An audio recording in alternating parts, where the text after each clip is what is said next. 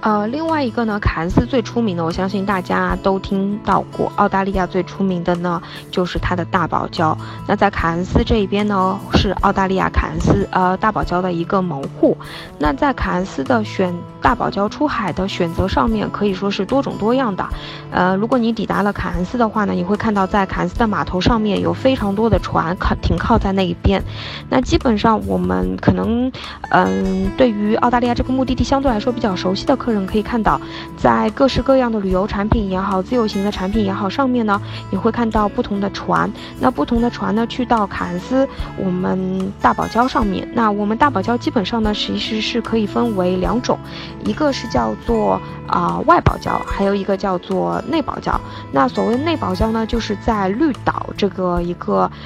啊热带的一个小岛上面。那这一块呢，我们基本上呢是叫做。不是在呃外海，而是在内海开船，大概在四十五分钟左右呢就能抵达了。那到了那边呢，你也可以一样的进行做一些浮潜、海底漫步、一些水上活动。那相对来说呢，绿岛呢是比较推荐一些，嗯，老年人，还有一些带小朋友的啊家庭出行，因为可能老年人相对来说不会做太多的一些浮潜啊、深潜的一些水上项目。那在绿岛呢，你是可以下船到这个岛。岛上去走一走，欣赏一下绿岛上面的一些热带雨林的一个森林。那另外一个呢，就是外堡礁。那外堡礁呢，基本上坐船大概是在四十五啊，坐船在一个半小时到两小时左右。它呢是直接开船会开到外海。那相对来说，外海的嗯海底生物以及它的珊瑚礁呢，是会比内堡礁更加更加的漂亮。那所以很多游客会。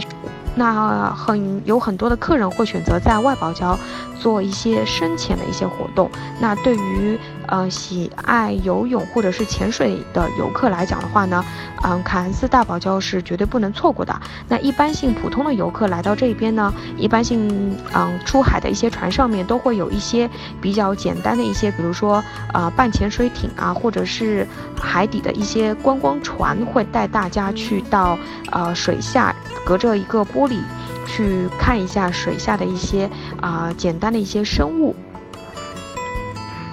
呃，所以说呢，一般性对于一些客人会说，我去凯恩斯大堡礁，我不会游泳，啊，那怎么办？那一般性来讲的话呢，浮潜其实是不需要你会游泳这个技能的，啊，有可以选择有教练带着，然后你就可以跟着教练进行一个简单的一个，嗯，浮潜。那一般性，我觉得个人觉得是，如果你要出海去看大堡礁的话，你如果仅仅是坐在坐在船上面的话，是没有办法欣赏到大堡礁的一个。美的那只有两种办法，一种就是我们所谓的上天入地，啊上天入海，那也就是一个呢是选择坐直升飞机从上往下去观看整个俯瞰整个大堡礁的一个全景，另外一个呢就是选择啊浮潜或者是深潜去去那个近距离的欣赏一个珊瑚礁。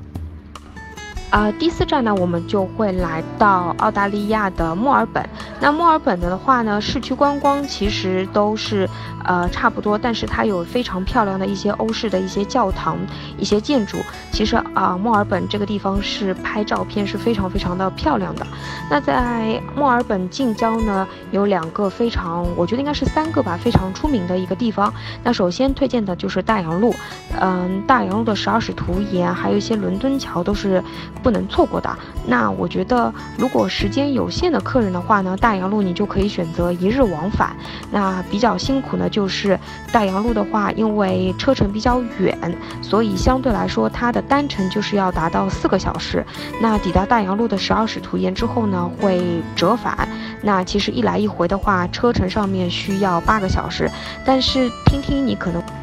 呃，可能你听着会觉得哇，路程需要八个小时，会非常辛苦。但是我是希望大家在路途中呢是不用睡觉，因为好多客人会在四个小时的路程车程中会睡着了，然后到了十二使徒岩拍两张照片，又就开车又回去了。他会觉得这样的一个八小时非常非常的累。那既然是建议，如果客人时间充足的来讲的话呢，我是建议客人可以在大洋路使用，呃，用两天的时间来走。那就是在大洋路那边呢，有很多当地的小镇，你可以做一个停留，然后再接着往前走。那这样的话呢，你的舒适度来讲的话会比较好，然后也能尽情的玩耍，啊，看看大洋路的一个风景。总的来说，大洋路的那一边呢，就是怎么拍怎么美，随手都是一张明信片。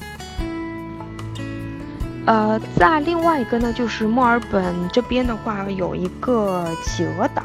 那企鹅岛的话呢，我不知道大家有没有听到过这个地方。这个呢是可以个个，呃，观看企鹅归巢的一个地方。那企鹅归巢的话，其实是跟，嗯，当地的一个日落的时间有关系。所以如果你选择，嗯，前往菲利普岛企鹅岛去观看企鹅归巢的话呢，嗯，这边可以给到大家一个建议，就是根据不同的季节，因为日落的时间的。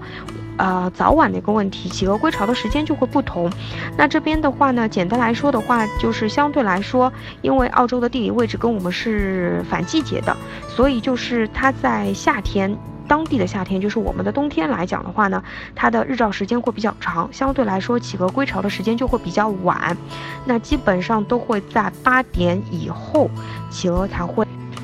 呃，另外一个介绍的话就是淑芬山，墨尔本的淑芬山呢，其实以前是一个，呃，挖金矿的一个地方。那到那边呢，你会看到那边的风格基本上是十八世纪欧式的一个风格。到了在那边的话呢，有一条淘金的小溪，你可以去给你个篮子，你可以去体验一下。呃，说不定你能。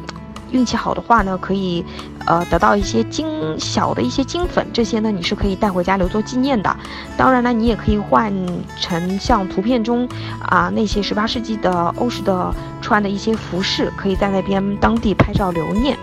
那在墨尔本的话呢，还有很多著名的赛事，那一年一度的澳网公开赛也好，或者是说呃 F 一的一些赛事的话，呃，如果有喜爱的朋友呢，也是可以去。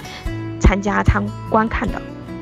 那同时也是要提醒各位的话呢，就是在有这些赛事公开的时候呢，墨尔本当地的房间都会非常非常的紧张，所以如果不是要去看澳网公开赛或者是 F 一这项赛事的，嗯，游客们来讲的话呢，尽可能的避免这一些赛事的一些时间段，呃，可以节约成本。